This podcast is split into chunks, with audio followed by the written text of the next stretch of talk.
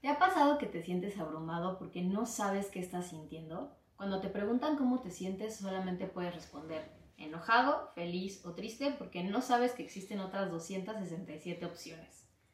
Pero no te preocupes porque a todas las personas nos pasa. Tristemente en la escuela nadie nos enseñó sobre gestión emocional. Y por eso hoy yo te voy a ayudar a entender qué es eso que siento.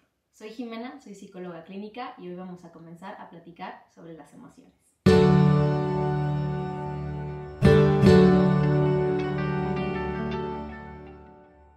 Entrarle a cada emoción, vamos a platicar sobre los básicos de las emociones. También si quieres te invito a ver intensamente porque yo entiendo que no soy color neón. Pero vamos a intentar hacer esto lo más digerible posible. ¿Qué son las emociones? Las emociones son respuestas multidimensionales complejas que van a aparecer ante ciertos estímulos que tenemos. O sea, me pasa algo, que es el estímulo, mi cerebro lo procesa y después reacciono con una emoción. La respuesta, o sea, la emoción, va a informarnos adaptativamente sobre cómo reaccionar a todo eso que nos está pasando. Por esto se dice que en realidad no hay emociones buenas o malas, porque todas vienen a decirnos algo. Nos dicen si nos tenemos que acercar, si nos tenemos que alejar, si queremos lo que nos está pasando, si tenemos que poner algún límite, entre muchas otras cosas que ya iremos desglosando a lo largo del programa. Pero ahorita lo importante es entender que son parte de nuestra humanidad y que son esenciales para el ejercicio de nuestra razón. Pero para poder utilizarlas a nuestro favor, tenemos que empezar por entender qué son y cómo gestionarlas. Y por eso la importancia de este programa. Ahora sí, vámonos a las emociones.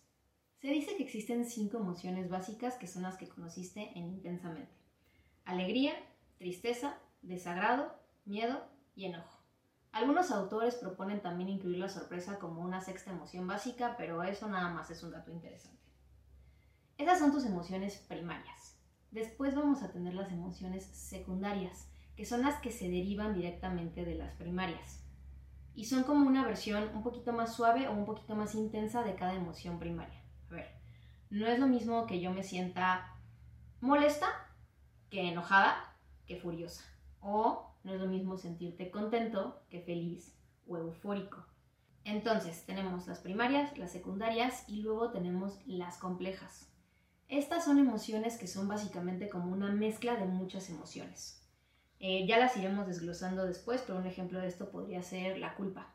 Y después tenemos las emociones sociales, que son estas que están como directamente relacionadas a otras terceras personas.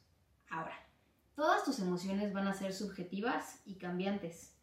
El repertorio emocional de cada persona es único, ya que no todas las personas tenemos la misma experiencia personal. El cómo sentimos y expresamos las emociones incluye factores socioculturales, familiares y personales. Por ejemplo, a ver, algo muy típico en nuestra sociedad es que se nos enseñó que los hombres no lloran. Entonces muchos podrían tener dificultades para identificar una emoción como la tristeza y expresarla de esta forma. Así, como este ejemplo, el repertorio de cada persona va a ser diferente y por tanto nuestras reacciones a cada estímulo y la emoción que evocan también lo van a hacer. Y ahora sí nos podemos ir a lo que más nos interesa, que es cómo vamos a gestionar nuestras emociones. La gestión emocional va a comenzar por la autoconciencia. En este sentido, lo que tenemos que aprender es a desarrollar lo que se conoce como inteligencia emocional. Controlar nuestras emociones no significa suprimirlas, lo que significa es entenderlas, manejarlas, regularlas y transformarlas si es necesario. Tener una buena gestión emocional te va a ayudar a conocerte mejor y a relacionarte mejor con tu mundo externo. Esa es la idea que tenemos a lo largo de este programa, pero para poder empezar a conectar con esto te voy a invitar a hacer el siguiente ejercicio. Te voy a invitar a que cierres tus ojos y comiences a conectar con tu respiración. Tómate un momento, unas cuantas respiraciones y quiero que comiences a visualizar si en este momento en tu cuerpo, en algún lugar muy específico, se siente alguna emoción. Una vez que identifiques en dónde se siente la emoción, te invito a ver si tiene algún color, si tiene alguna forma o si tiene alguna textura. Ya que la sientas, pregúntale, ¿qué es lo que vienes a decirme?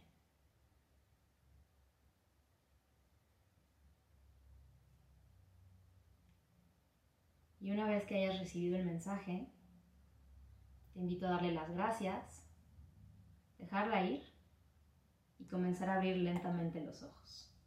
Por ejemplo, yo ahorita cierro mis ojos y siento un poco en las manos y en el pecho. Siento como un palpitar. Tiene un color como naranja. Y lo que viene a decirme es que estoy un poco nerviosa por la grabación.